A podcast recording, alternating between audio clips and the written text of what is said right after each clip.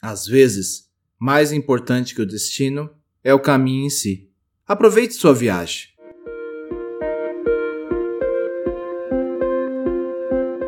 Olá, sejam todos bem-vindos ao Café com Hoje. Puxe a cadeira, sente-se, relaxe, respire e deixe as preocupações lá fora. Vou lhe servir uma xícara de autoconhecimento e reflexão a partir do tarô Zen do Osho, entre outros textos. Sou Alexandre Abreu e sou muito grato pela sua visita e sempre estarei aqui para te receber. Te convido a me acompanhar também lá no Instagram, no Café com Osho.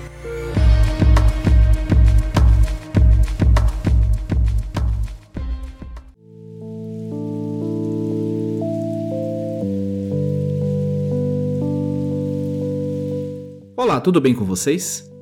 Quem já não fez uma viagem não se preocupou com todos os detalhes envolvidos. Dependendo do destino, o planejamento pode exigir um bom tempo de estudo e montagem da programação.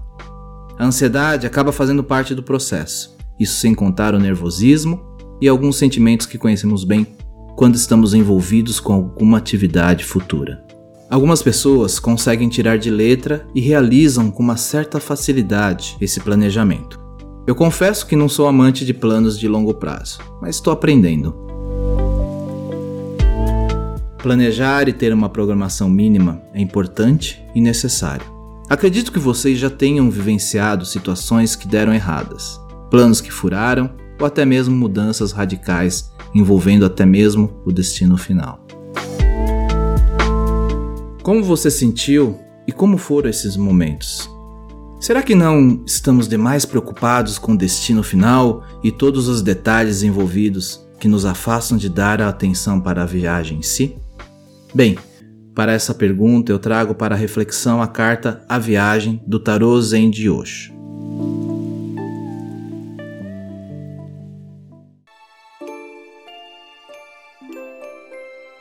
A vida é uma continuidade, sempre e sempre. Não existe um destino final ao qual ela esteja se dirigindo. Apenas a peregrinação, apenas a viagem em si já é a vida, não chegar a algum ponto, a alguma meta apenas dançar e estar em peregrinação, movendo-se alegremente, sem se preocupar com nenhum ponto de chegada. O que você fará depois de chegar a um destino? Ninguém nunca fez essa pergunta porque todo mundo está empenhado em ter alguma meta na vida. Porém, as implicações disso. Se você atingir de fato o destino final da vida, o que vem depois? Você irá parecer muito desapontado. Não haverá lugar aonde ir. Você já alcançou o ponto de destino e ao longo da viagem deixou escapar tudo. Era preciso deixar passar. Então, nu e plantado no ponto de chegada, você ficará olhando em volta como um idiota.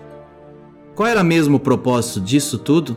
Você esteve se apressando tanto, preocupando-se tanto, e este é o resultado final.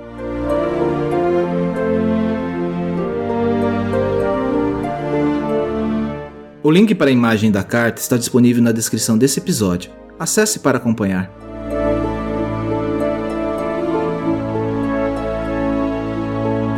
A pequenina figura que se desloca pela trilha, que corta essa bela paisagem, não está preocupada em chegar a qualquer destino.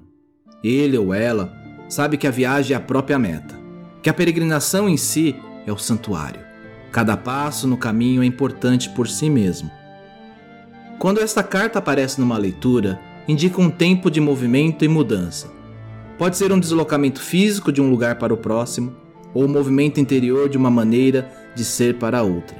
Qualquer que seja o caso, porém, esta carta assegura que a mudança será fácil e que trará um sentimento de aventura e de crescimento. Não há nenhuma necessidade de se esforçar nem de planejar em demasia. Esta carta da viagem também nos lembra de que devemos aceitar e acolher o novo, exatamente como acontece quando viajamos para um outro país com uma cultura e um ambiente diferentes daqueles que estamos acostumados. Essa atitude de abertura, de aceitação, estimula o surgimento de novos amigos, de novas experiências na nossa vida. Por fim, a felicidade não é um destino, é uma jornada A felicidade não é o amanhã, é o agora. A felicidade não é uma dependência, é uma decisão. A felicidade é o que você é, não o que você tem. Brahma Kumaris. Namastê. Eu vou ficando por aqui. E não esqueça de compartilhar o Café com Oxo com quem você gosta e quer bem. Você encontra o podcast no Spotify, Podcast Addict, Apple Podcast ou Google Podcast. Me segue lá no Instagram, estou como Café com Oxo. Ou ainda no grupo lá no Telegram, t.me barra Café com Oxo. Te espero por lá.